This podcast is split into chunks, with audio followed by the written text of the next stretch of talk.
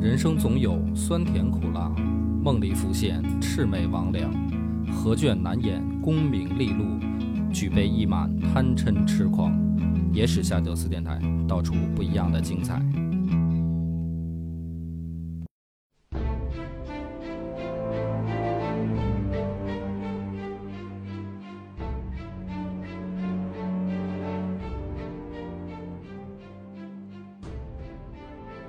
大家好，欢迎收听《野史下酒》，我是主播恶霸波。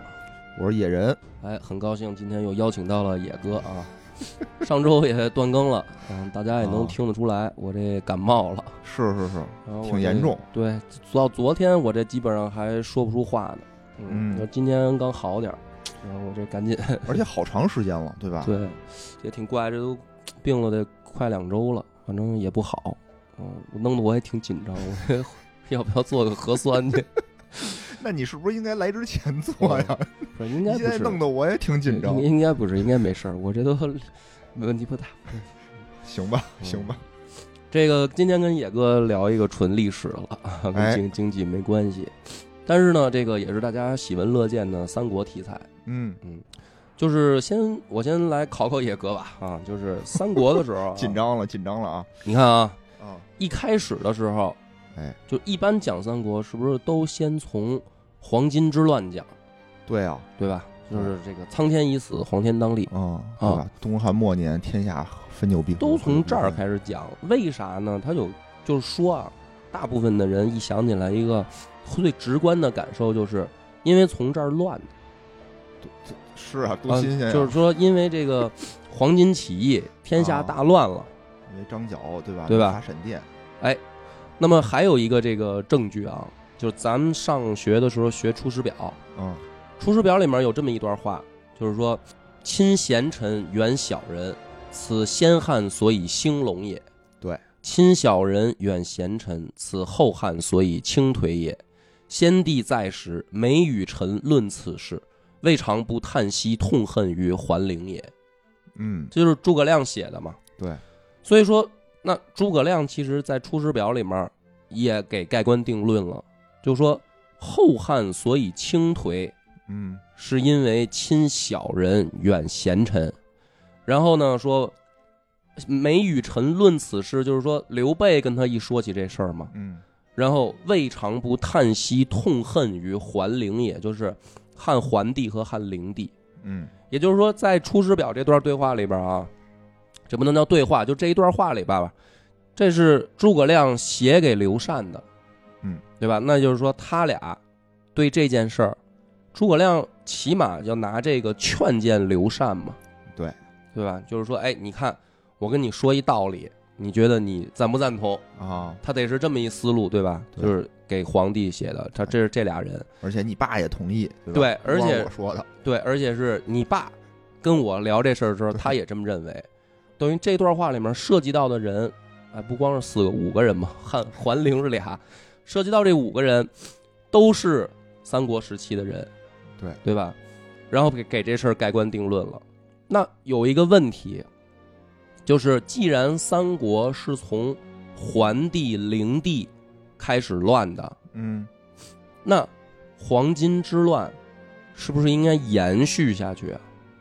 就是我们就说说你这你谁在前谁在后啊？这我还真不太清楚就是你看啊，汉灵帝的时候啊。爆发了黄巾之乱，哦，黄巾之乱准备到爆发嗯到暴动、前后一共十七年，火，然后在不到基本上不到一年的时间里面，嗯，哦黄巾之乱就被压下去了。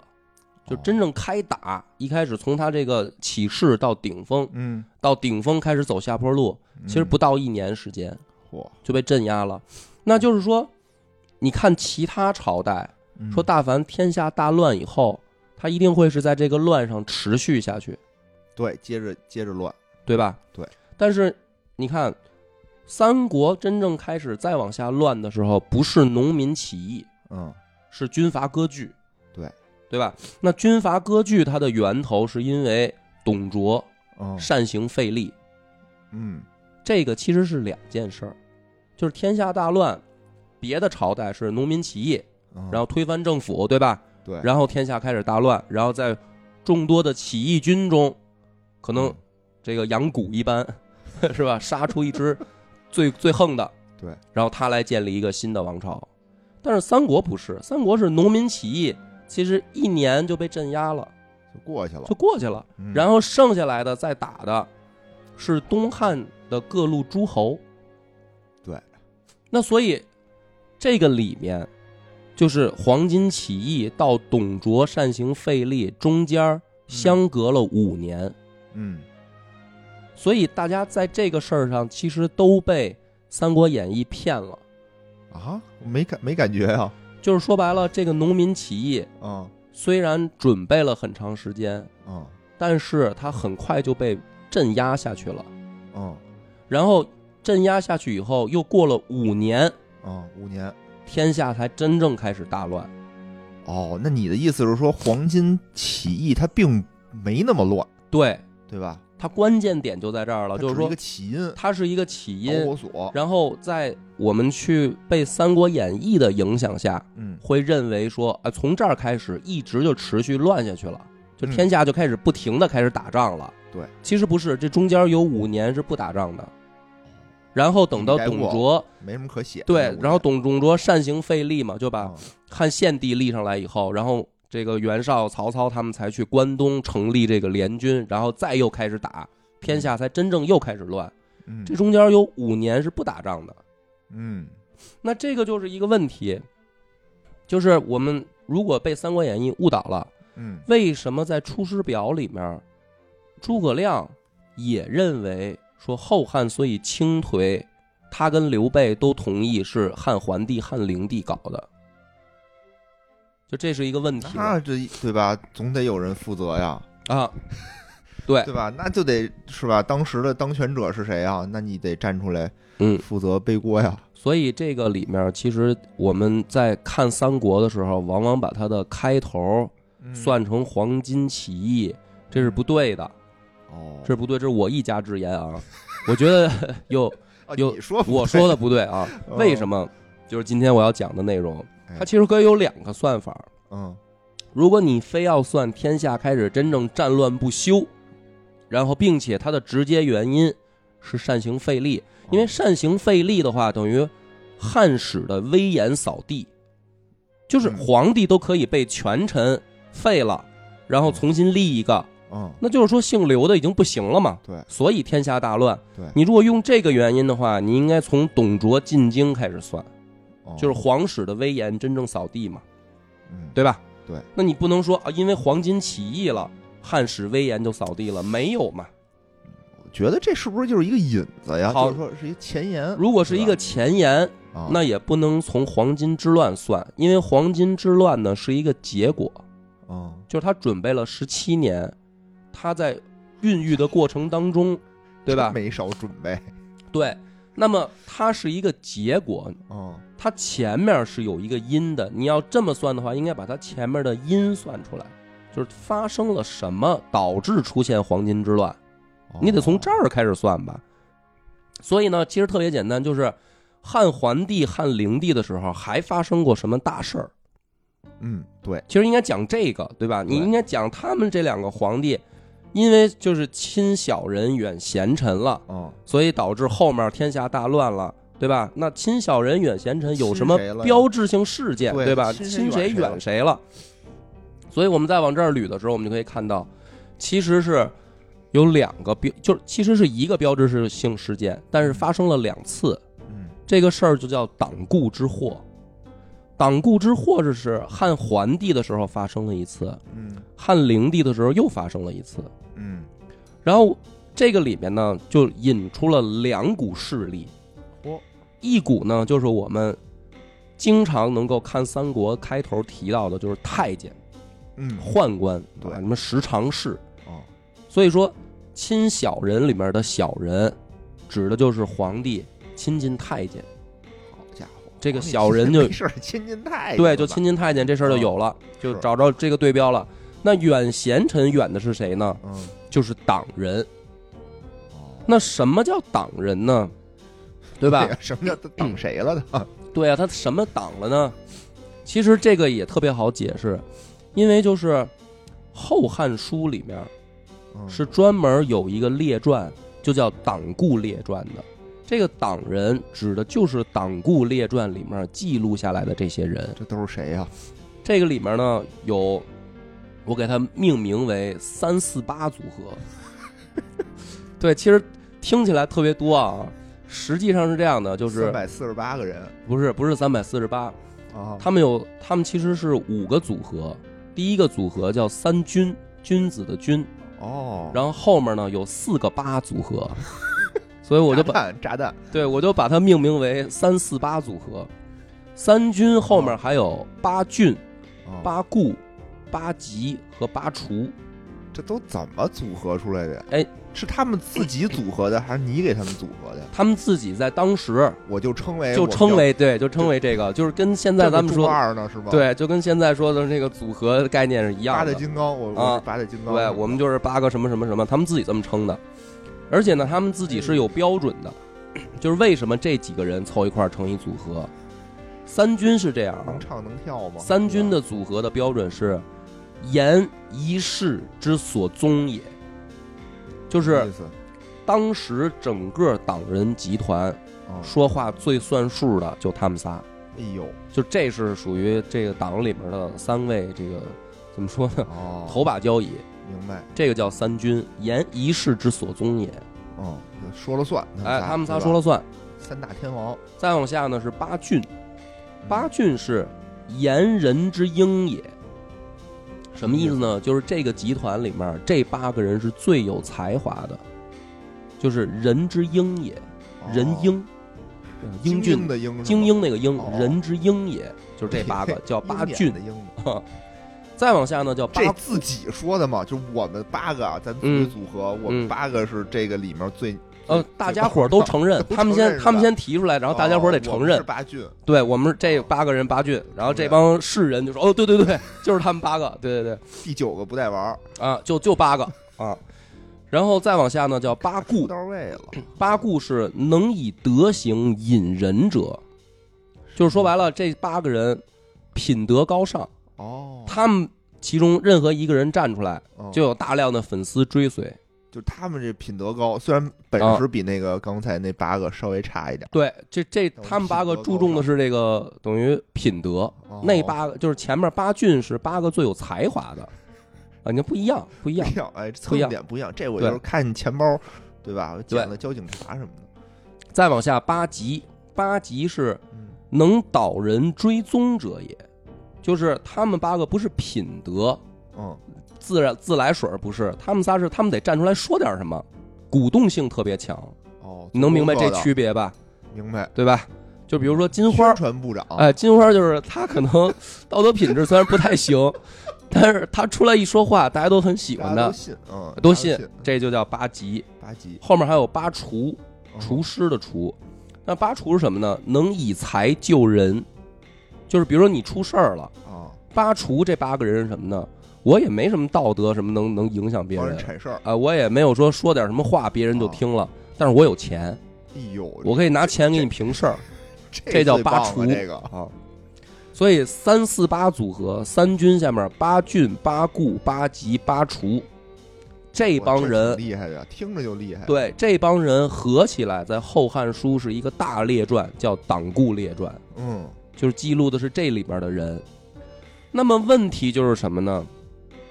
首先就有一个问题，皇上不喜欢，对诸葛亮嘴里边的嗯小人和贤臣，我们现在找到各自的对标了，对，对吧？小人指的是太监，嗯，像十常侍这些人，然后贤臣指的是这个三军跟四个八四组个八合，组合，这是贤臣。嗯，那皇帝的态度是不喜欢这个党人，那搁我我也不喜欢 呀，哎对，吧这个就是我讲到这儿，我没有我没有煽动引导，对吧？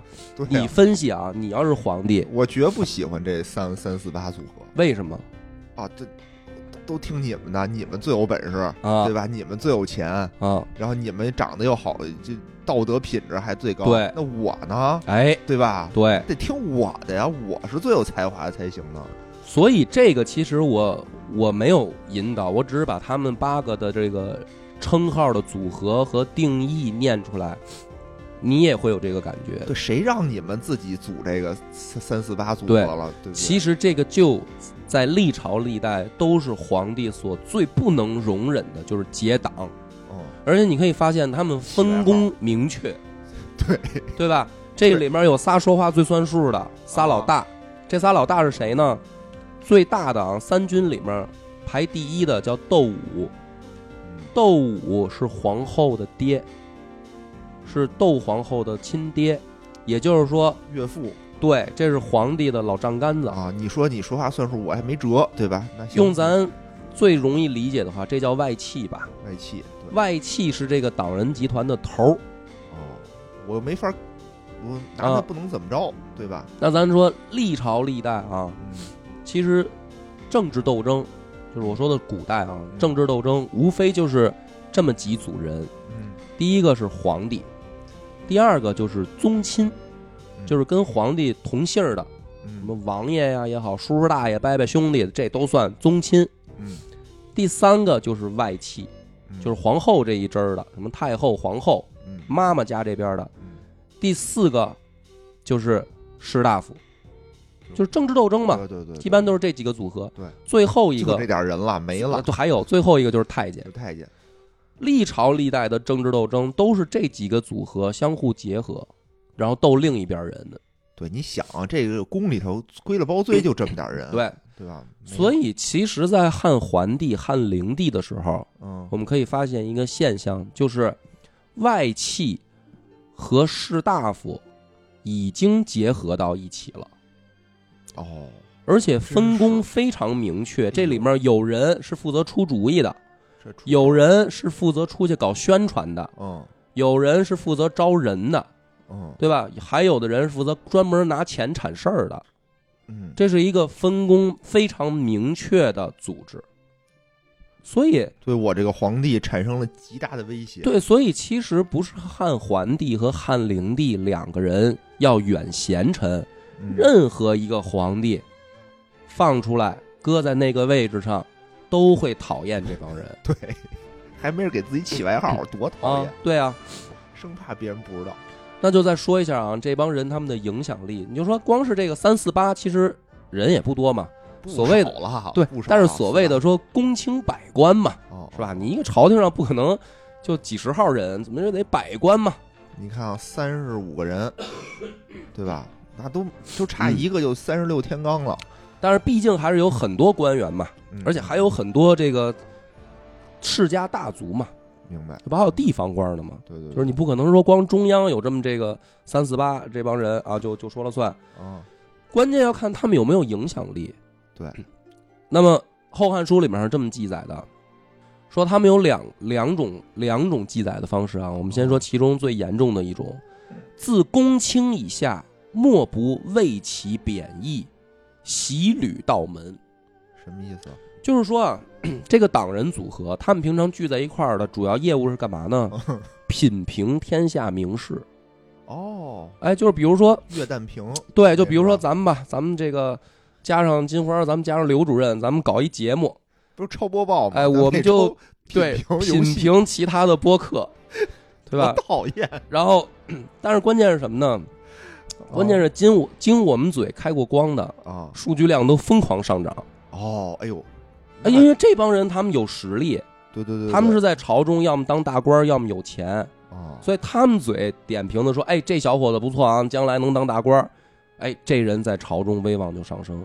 哦就说他们这这几个人，就相当于你把他理解为大 V 吧，微博粉丝大 V。那那挺厉害的，我觉得，对啊，是吧？然后他们贬损的人说这人不行啊，这人道德品质有问题。嗯，这里面你别忘了，这这里面有这个八个八顾八郡什么的，这个八级啊，有这八个这个道德楷模，啊是吧？对啊，他们说哎这这人学识不行，哦，那你估计你比如说八郡说这这人学识不行，那这人完啊肯了定不行，啊。八顾说这人道德不行，有那也完了吧？对，八级八级出来说这人行不行呢？ 我们也不聊他， 我们连聊都不聊他，不不给他热度，不给他热不给度。他流量，对，嗯，所以呢，说自公卿以下哦，都拎着鞋跑到党人的门前去等着排队。哦，嗯就是说你哎，能不能说说我，聊聊我，聊聊我对吧？这就像咱们这个超播报一样， 以后咱们要是做火了，是吧？有钱了啊，那这游戏公司得排着队，对啊拎着鞋在门口等 着，说什么时候排着说我们一期，他得这哎样。然后嗯拎着呢，钱吧，就别对拎着鞋了。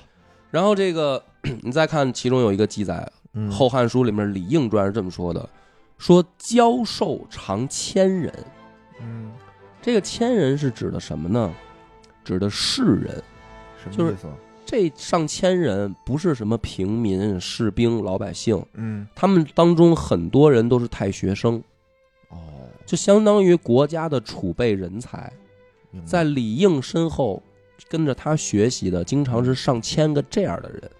哦，这是其八，这是八郡当中其中一个嗯，都是博士啊，就是这对吧博士生导师啊，要带博士生能带出一千个，那挺厉害的。那这一千个人将来咱就给他门徒往嘛少了算吧，啊，往少了算啊，说有一半儿能进入官场。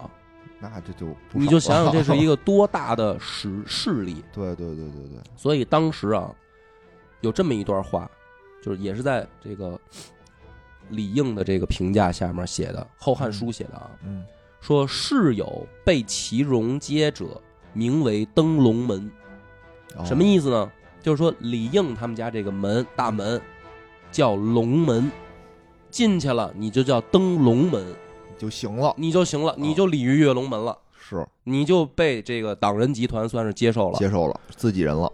哎，然后这个再举个例子啊， 比如说这个当时有一个八顾之一的郭泰，郭林宗，嗯郭泰，他经常啊跟这个到当时就这些大名士结交，然后太学诸生跟随他的有三万余人，好家伙， 这么多人，对，就是你就想想他都说记不，过来名儿，我觉得你就想想这个当时这个所谓的这个三四八组合，啊他们在文化人当中啊，的影响力有多大？基本上就是他们说的所有的发条微博就是热搜，对啊就是控制舆论了。对啊，那么他们控制舆论以后，特别喜欢干一件什么事儿呢？这个《后汉书》是这么写的，说京师尤氏、范滂等，非结朝政，自公卿以下，皆折节下之。太学生争慕其风，就是说这帮党人啊，他以给朝廷挑错儿哦，为为这个光荣，这不更讨厌了吗？对，就是说咱们得说点真话呀，咱们得说点儿说点儿这个啊，针砭时弊的、为朝廷好的话呀。我眼光多独到啊！对呀、所以呢，就说哎，这最近啊，比如说这个朝廷里面有什么什么事儿啊，啊，我写条微博骂一骂吧。啊，然后呢，太学争争慕其风，就这些学子士人说，哎，你看人家多敢说，哦，对吧？真敢说，真有勇气啊，敢敢骂皇帝， 这咱们得跟他学习。哎呦呵，是吗？啊，就跟就跟有一个地区的播客一样， 哦是吧哦，是是是， 是不是有点这个？有点假有点日有点，所以皇帝讨厌这帮人，那得讨厌啊，得下架去对，这个是属于正常现象。嗯但是呢，这里边就有一个问题，讨厌他们就得限制他们，啊，拿什么来限制他们呢？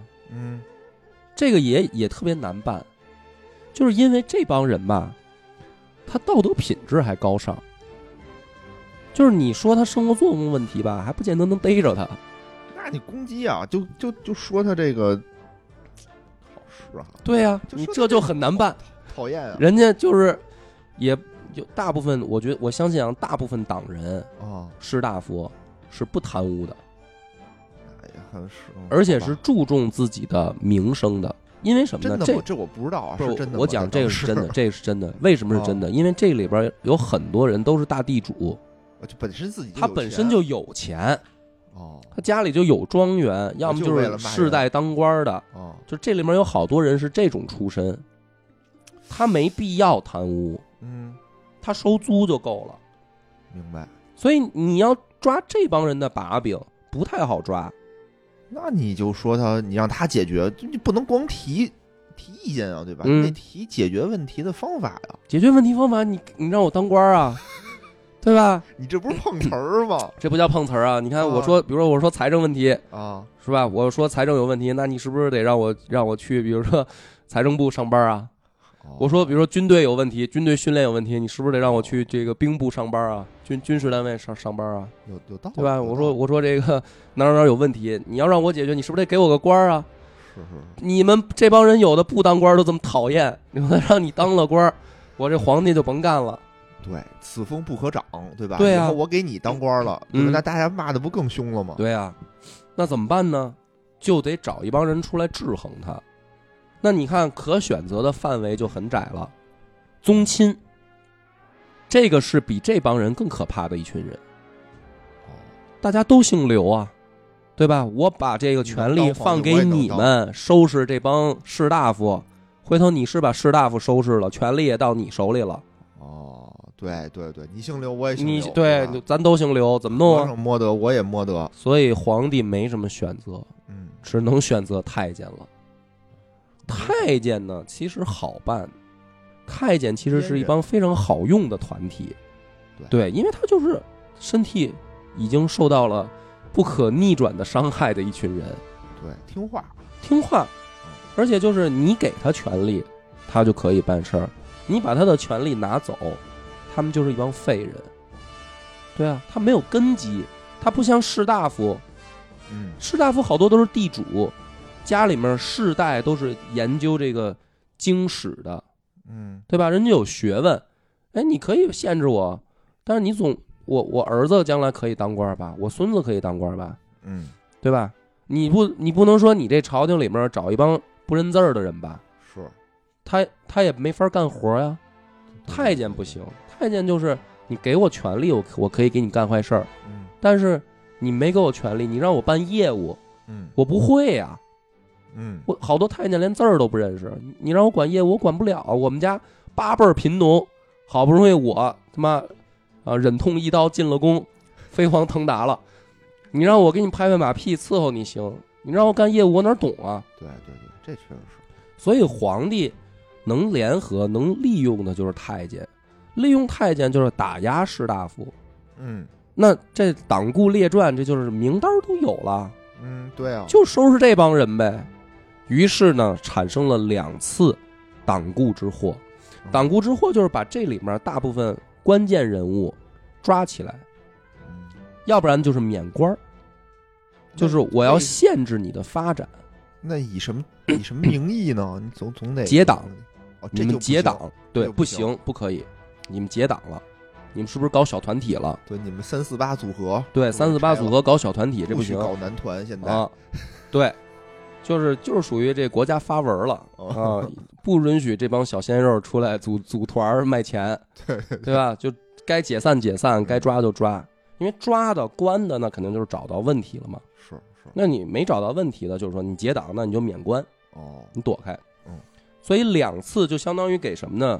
给士大夫啊加了封印，明白，就是你涉及到的人员这个名单里面，包括你们的子侄，包括你们的学生，嗯，我都不用，哦，就这等于就一下一大批人就就不行了，就不行了嘛，就被牵连进来了。嗯那么讲到这儿的时候，其实我已经解释清楚了，就是诸葛亮说的“亲小人，远贤臣”，亲的是谁，远的是谁，而且原因我也说明白了，嗯，对吧？对。但是这个里面我们就要有一个新的问题了。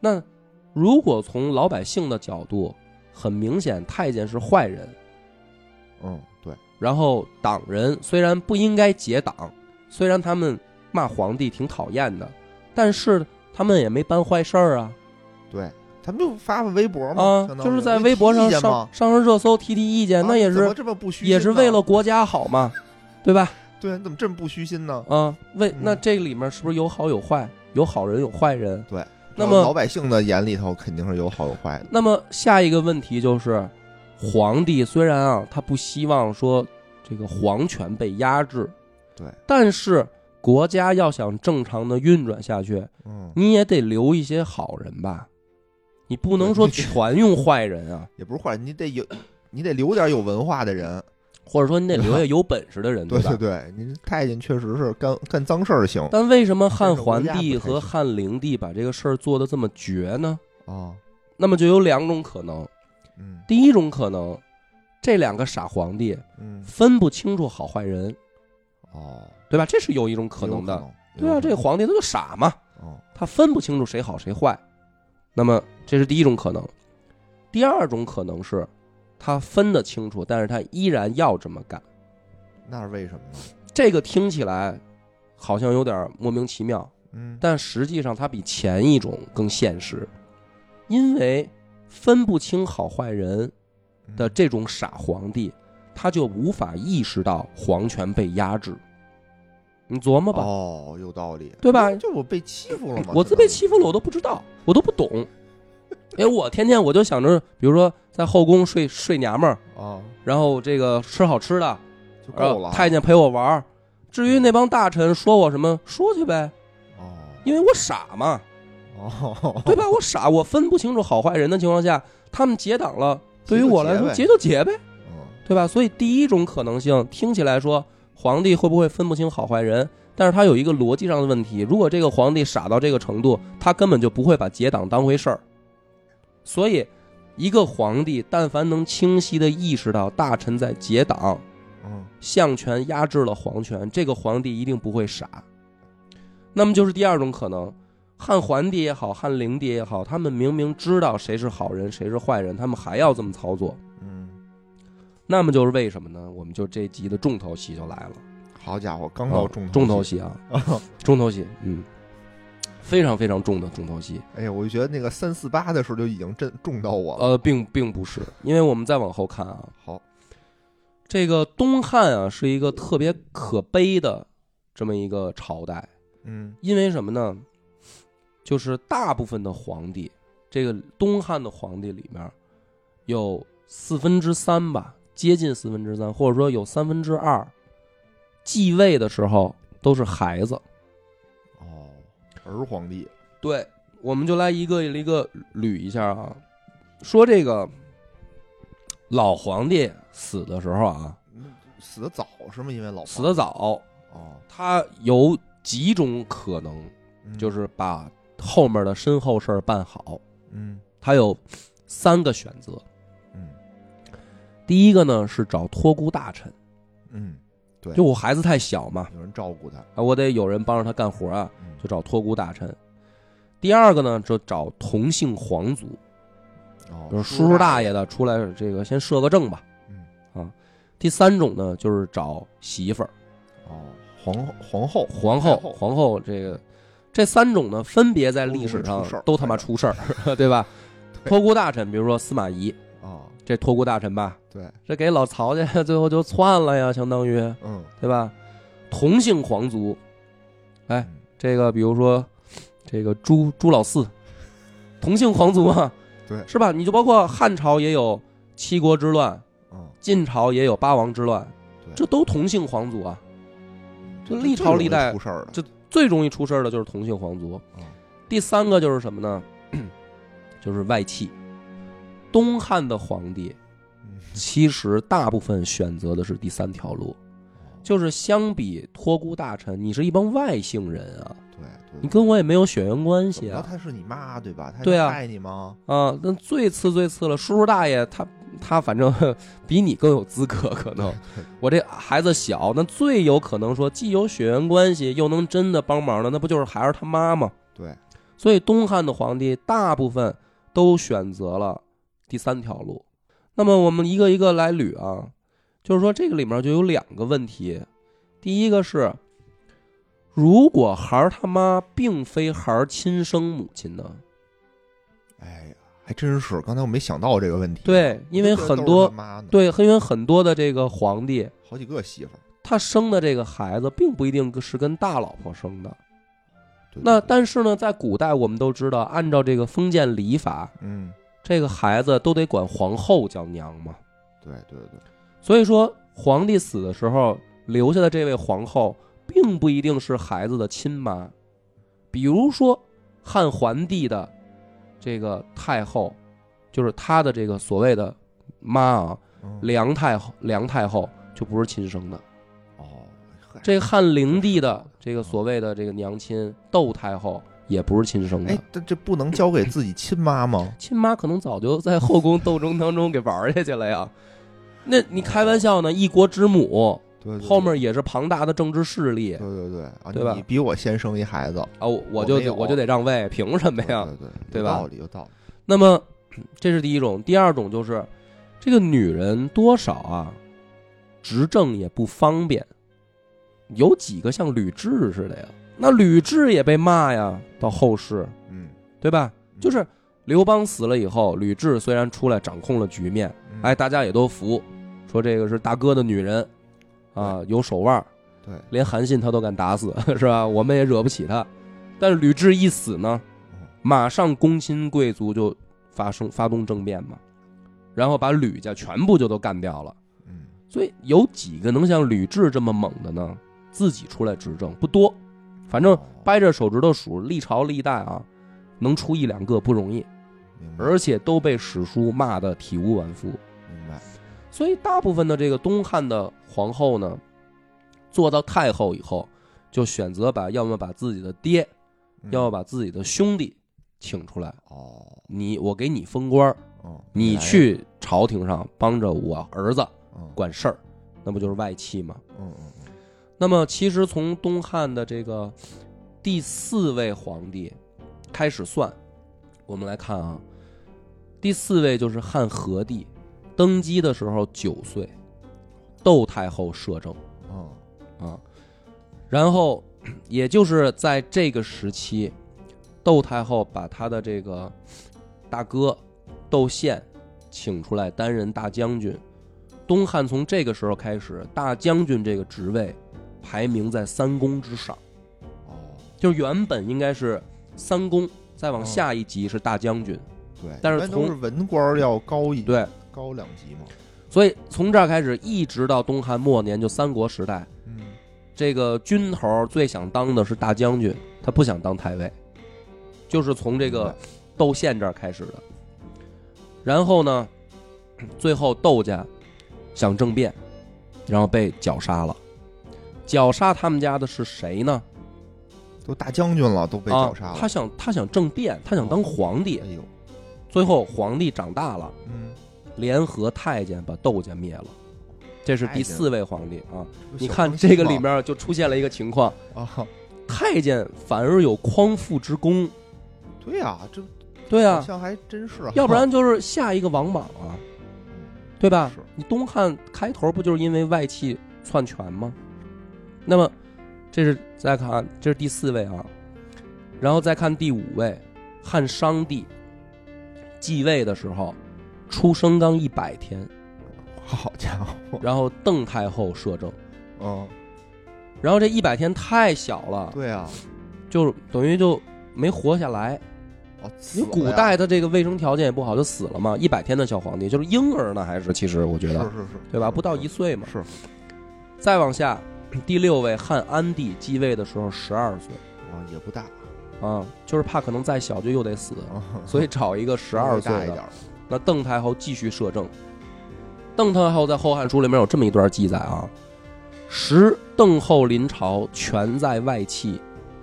杜根以安帝年长，疑亲政事，乃上书直谏。太后大怒，于殿上扑杀之。什么事儿呢？就是说有一个大臣叫杜根，嗯，他上书给朝廷，说安帝嗯已经长大了，就是汉安帝年纪已经不小了，可以还政了，哦，可以让皇帝自己来执政了。这真是啊，然后，非管的，对啊，邓太后大怒，在殿上把这人打死。好家伙，这这这个多是大气呀，这是第六位皇帝啊。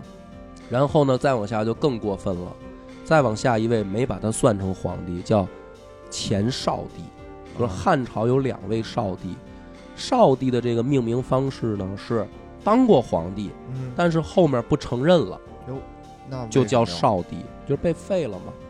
董卓干过一次，这个是其实是第七位皇帝，嗯，是汉少帝，严太后摄政。为什么废他呀？废他呢，是因为后来真正该继位的太子掌权了，哎， 听明白了吗？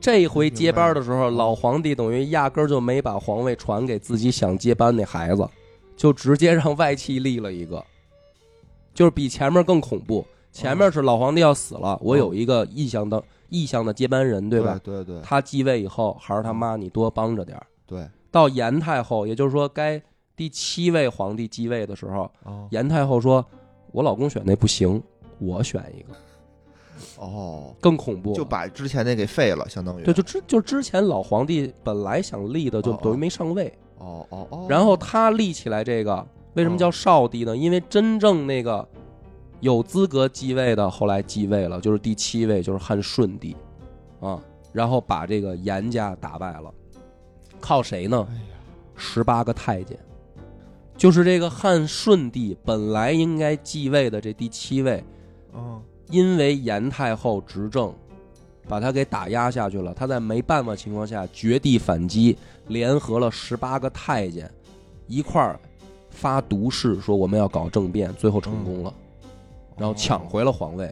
所以前面那个就叫少帝了，他是算第七个。哦明白，真是，我觉得汉朝哎东汉真是不闲你着，看，听到这儿你就发现太监又一次立功了，对对对，对又一次叫什么匡扶社稷。啊，这皇帝对吧最最亲密的朋友嘛，对啊，啊，然后再往下又来了，第八位皇帝汉冲帝继位的时候两岁，哎呀，然后咋回事儿呢？就不梁太后摄政啊，这不是啊，这个汉朝的皇帝就不能多活两年吗？就是就最后就陷入这个问题了，啊，就是很惨啊。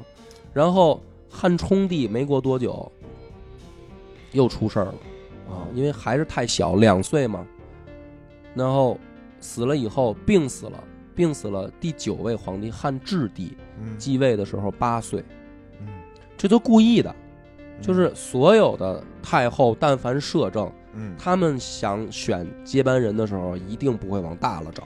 那肯定的有成年的皇族，他们是不会找的，他们就找这孩子。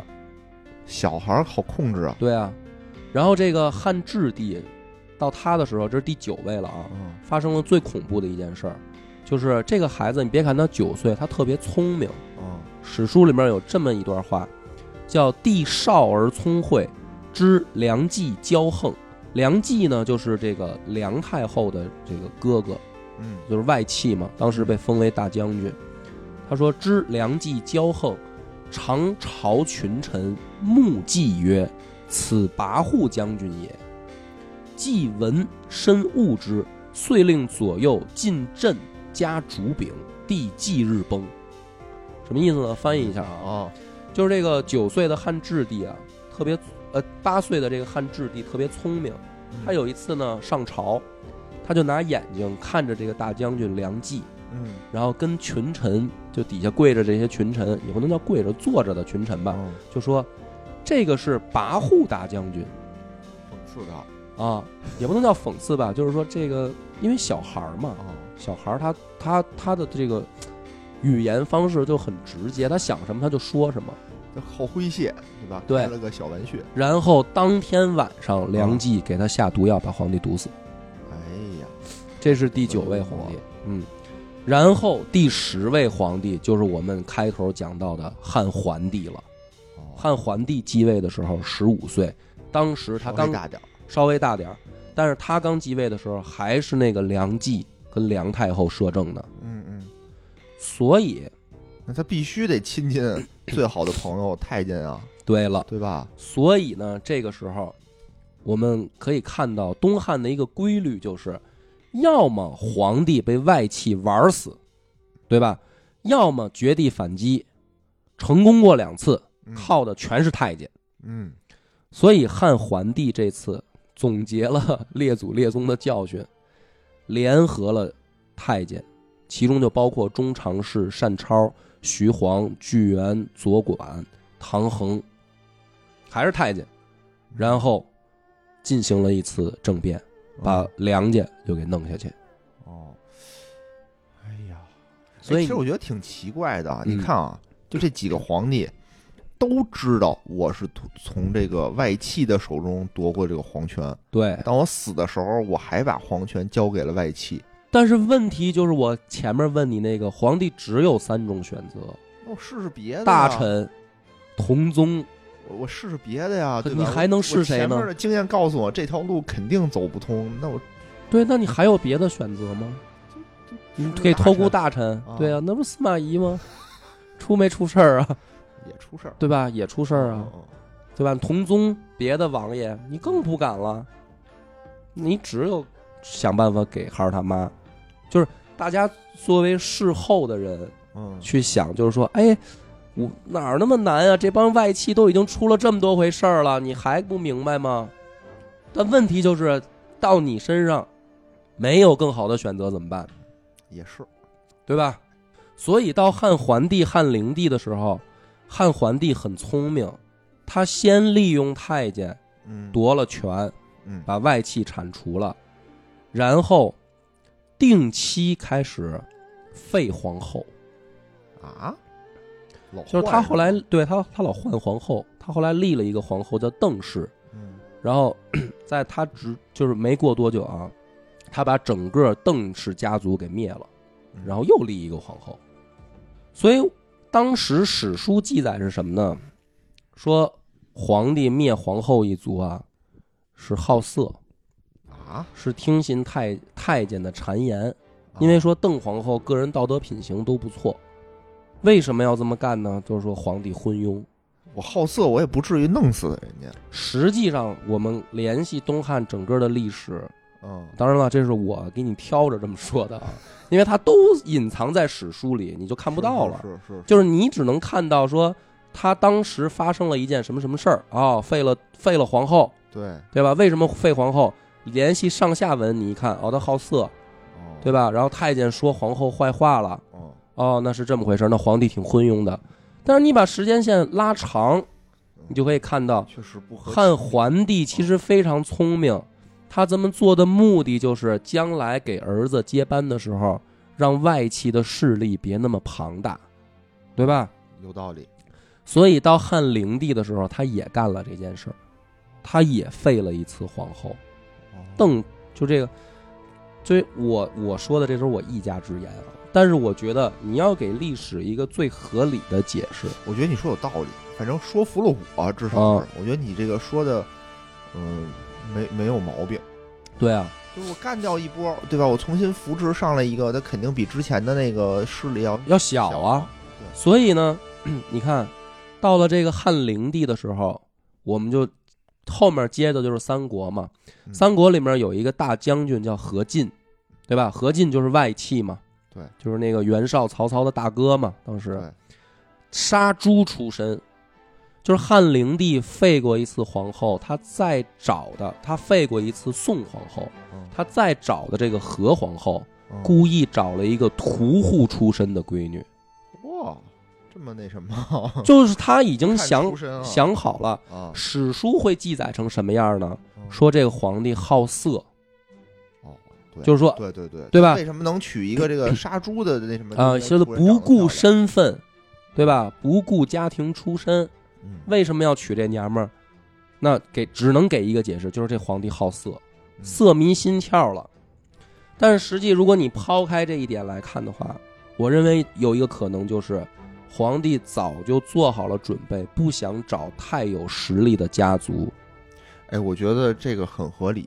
你看，要如果是我的话啊，嗯我的什么爷爷、爸爸、太爷爷，就全都是因为这个事儿折进去的，对啊，对吧？那我肯定就这事儿是我的头等大事啊，对啊，对吧？我得交代后事的时候，我怎么解决这个问题，嗯听得我都很着急。那我觉得对他找着了一个比较合理的解决方案。嗯。所以实际上呢，我们看历史的时候，除了被《三国演义》误导了一下，我们也会被所谓的正经文人的思想所误导。嗯正经文人的思想，在士大夫这个相权被压制的时候，他们往往会说皇帝昏庸。但是问题就来了，为什么皇帝昏庸呢？就是为什么这些皇帝这么不喜欢士大夫，这么喜欢太监呢？通过刚才一捋，我们就发现了，但凡政变成功，从外戚手里能抢回政权，都是靠太监，对因为这帮人真敢玩命。对，就是我反正舍得一身剐，嗯，我跟皇帝干一把，对，但凡成了，是吧？成了，我们就是新贵族。对因为这帮人虽然可能被无法逆转的伤害了，嗯，但是他有亲戚朋友啊，对他有家族啊。你比如说曹操的这个爷爷，嗯他虽然是太监，嗯那，太监怎么会有孩子呢？说过继的，嗯过继的谁呢？过继的是同族的孩子嘛，哦，都姓曹嘛，对吧？对所以说这些太监，如果他们政变成功了，他们就是新贵族，那就跟皇帝干嘛，干一把成了就成了，就飞黄腾达嗯。所以你说曹操的家族为什么一直被士大夫瞧不起？他是有这个底层原因在的。你不是士族出身，你是靠你们家祖上给皇帝卖命，然后为了打压我们起来的。你是政治投机，对你就是一种投机行为起来的一帮人。嗯所以我就瞧不起你们嘛。那还有一个，其实这个也是分析到这儿就很很显而易见的一个问题了。嗯，为什么士大夫不帮皇帝去跟外戚斗争呢？就是你看外戚当权了，他欺负皇帝，甚至有的把皇帝宰了，嗯，皇帝想找人帮忙，只能找太监。为什么这个时候士大夫不跳出来帮皇帝呢？为什么呢？其实特别简单，这个逻辑，士大夫的角度，我们出来嗯，一旦失败了，我们就把外戚得罪了。哦，还对吧真是？你们是一家人，对，我们把外戚得罪了，后面没好果子吃。嗯但是如果我们不出来，外戚掌权的时候，我们是不是也有官儿做呀？那如果皇帝掌权了，皇帝靠太监成功了，我们不出来，他成功以后，我们是不是还是有官儿做呀？你总得要人干活吧？就是我没有什么好处，对，所以在这个逻辑问题上，这些士大夫他们的选项是这样的：帮皇帝嗯，可能会失败。对，所以一旦成功了，跟失败了的话，我们的选择是我们本来就做的官儿，我们能继续做；我们失败了，我们现在官儿没得做。不帮皇帝的选项是，不管皇帝跟外戚斗争赢还是输，我们都有官儿做。明白，就是这公司董事长爱谁当谁当，反正我是一打工的，对，对吧？对啊，我我所以就是琢磨这事儿干嘛呀？是这个皇帝，他这个他妈他们家，还是这个他爹他们家，嗯，反正都是他妈这个上面的事儿上面的事儿，我们就是一帮职业经理人。嗯对，我掺和你们家的事儿干什么？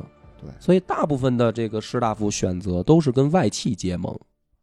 对，因为毕竟外戚能掌权的时候，皇帝都小。对，那会儿他可能也没什么可选的余地，对对，吧？他想选皇上的那个人，对吧皇帝还小不呢是。被打死了吗？对，等到皇帝长大了，他们已经没有选的必要了 对。反正我对跟着对你们谁，我都能接着干接着干。对对对，那么这样就导致一个结果，皇帝是根本就不可能相信士大夫的，因为他从小到大，但凡活下来的皇帝嗯，他亲眼看到的经历就是这帮王八蛋天天就是站着说话不腰疼的一帮人。嗯，他骂我的时候，他带劲着呢；我真的需要帮助的时候，他们都躲得远远的。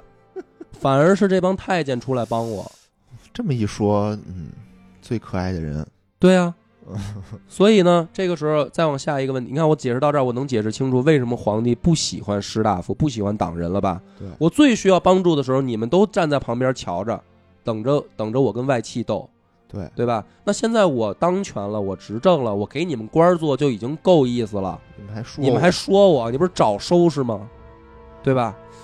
那解释到这儿，那还有一个新的问题，有人就问了，那这帮新贵族，就是所谓的太监跟皇帝上扶植他们上来以后，嗯他们干坏事儿怎么办呢？他们会，他们会贪污受贿啊！就这帮太监，哦哦他也没能他力们啊呗对吧？我他就是为了打一辈要子钱仗嘛我享受享受怎么 了问题问题就在这儿了。问题就是，你你这个是属于干坏事儿嘛，啊？对吧？那你干坏事儿的时候，皇帝不制止他吗？就是说，是是吗？我已经得手了，我已经掌权成功了，嗯对吧？嗯，就作为皇帝来讲，对我已经成功了，那我这个时候太监我也可以放一放，嗯放一放，对吧？我为什么还要等于纵容他们去贪赃枉法、克扣这些这个百官呢？就是对贪污受贿，为什么皇帝不管呢？你总不希望国家乱吧？对啊，为为什么呢？我们就拿黄巾之乱的时候举一个例子，黄巾之乱的时候是汉灵帝真正解开党锢的时候，嗯就是因为黄巾开始起义了，天下要大乱了，嗯这个时候解开了党锢。嗯解开的原因是什么呢？我们看正常历史，往往会以为说你总要有人上前线去打仗吧，对啊，所以你得让士大夫出来去前线作战，你总得把党锢解除，把封印解除，对吧？嗯但其实历史真相是什么呢？历史的真相是，当时有正直的太监去跟皇帝说：“你再不解除党锢，这些党人恐怕就要去投靠黄巾了。”所以皇帝解除了党锢。你能明白这个道理叫吗？解除党锢呢，就是再把他们招回招回来来做官儿。就原来没了。原来这些人都都做不走了了官儿了，对，嗯，是当时的太有道理监跟皇帝说：“你再不让他们当官儿，这帮人可就去投靠黄巾了。”嗯，有道理， 得团结刻意团结的一切力量。对他们就要来真的推翻你了。嗯，所以你看，皇帝用党锢之封印嗯的时候，不是因为大臣不忠心，嗯恰恰是因为当大臣还忠心的时候，皇帝才会放这个党锢的封印。当大臣如果真的不忠心的时候，皇帝反而会解开党锢，哦跟我们正常人理解那个逻辑其实是相反的。所以皇帝其实并不昏庸，他做的行为其实都是符合逻辑的，明白了，这我明白了。对吧？哦对对对对，就是你不让我当官，我就去投靠黄巾军了，哦我推翻了你你们老刘家。啊，这这个，比如说对吧，有有嗯有人给我发微信，嗯，对吧？比如说舔狗，有一嗯个舔狗给姑娘发微信，对对吧？那姑娘看嗯这舔狗，我不理他，他也会给我发，对那我就不不理他。我就不理他。对嗯，你会发现，哎，这这人旁边有一个姑娘有一姑娘比我还漂亮，啊，你就得对她上点心。那就得给他个名分吧，先 是吧？就是这么回事儿嘛，其实嗯。所以在这个情况下，解除党锢的前后，哦，就是要让这帮人去打黄巾军、去打杀贼了嘛。哦，给他们封官许愿之前跟之后，太监都多次向这帮士大夫伸手要钱、哦勒索，哦大家就更不理解了，说：“嗯我操，你要用他的时候，哦太监这帮人不是作死吗？哦，你让人家去打仗了，马上，你还要跟他要钱，你这不是有病吗？哦为什么要这么做呢？皇帝这么纵容太监这么干，不是有病吗？对呀、为什么呀？其实还是有一个问题，我再解释再点透，大家就清楚了。这帮人之前可都跟太监有仇，这帮人现在封印解除了，要上战场了。嗯如果把黄巾军镇压下去了，嗯他们是不是以军功就都上来了？对，这帮人上来了要收拾太监怎么办？还真是肯定会收拾，对吧？你看三国从开头就，嗯，隔一段就跳出来一个说杀太监，杀太监，对对对对对吧？从这个袁绍开始就跳出来就喊，对，那为什么呢？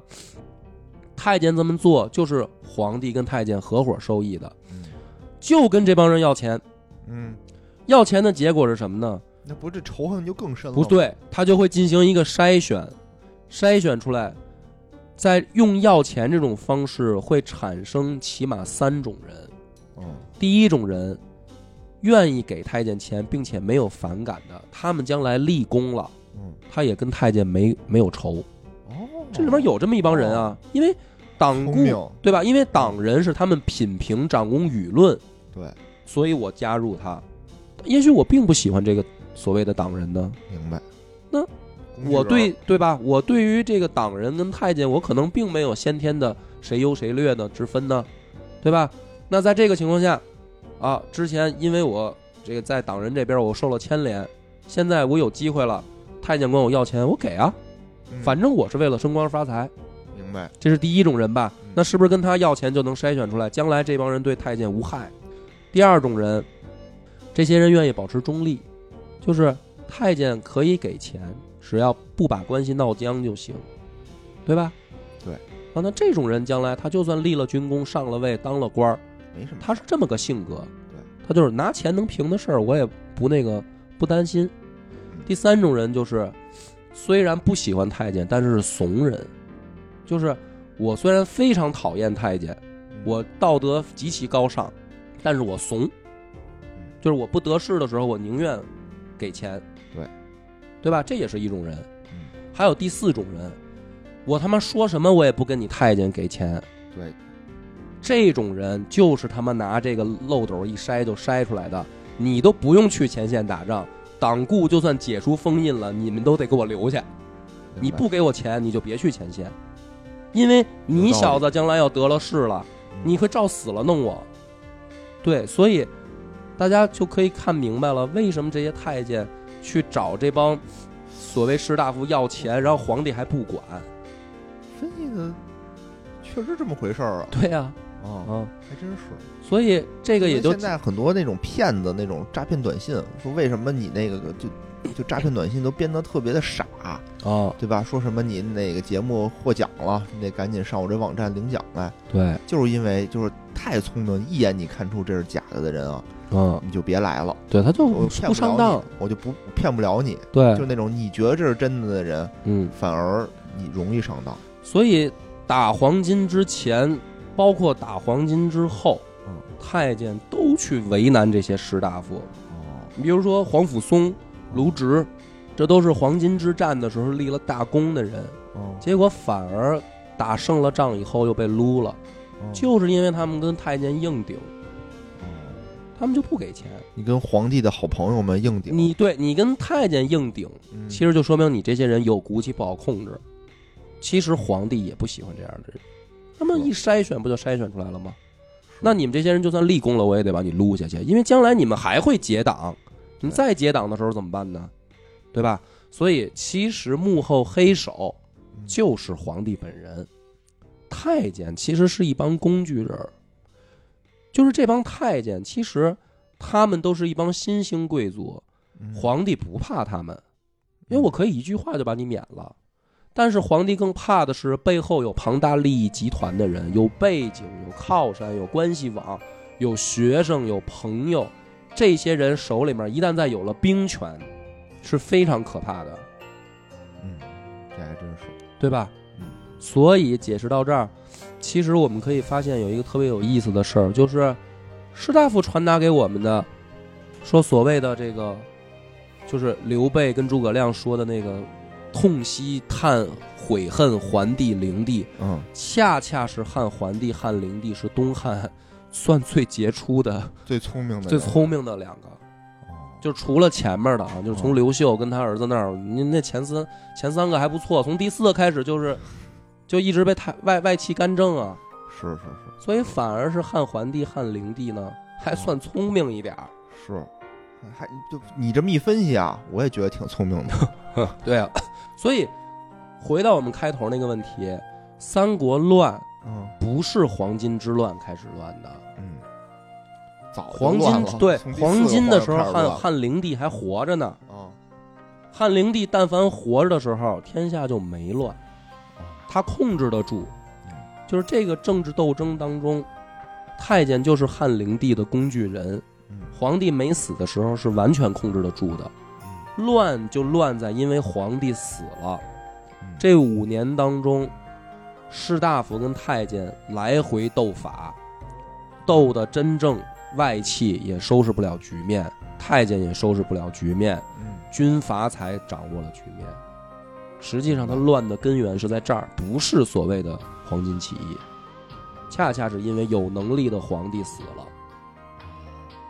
然后立上来一个小孩儿，汉少帝和汉献帝嘛，然后东汉就灭亡了。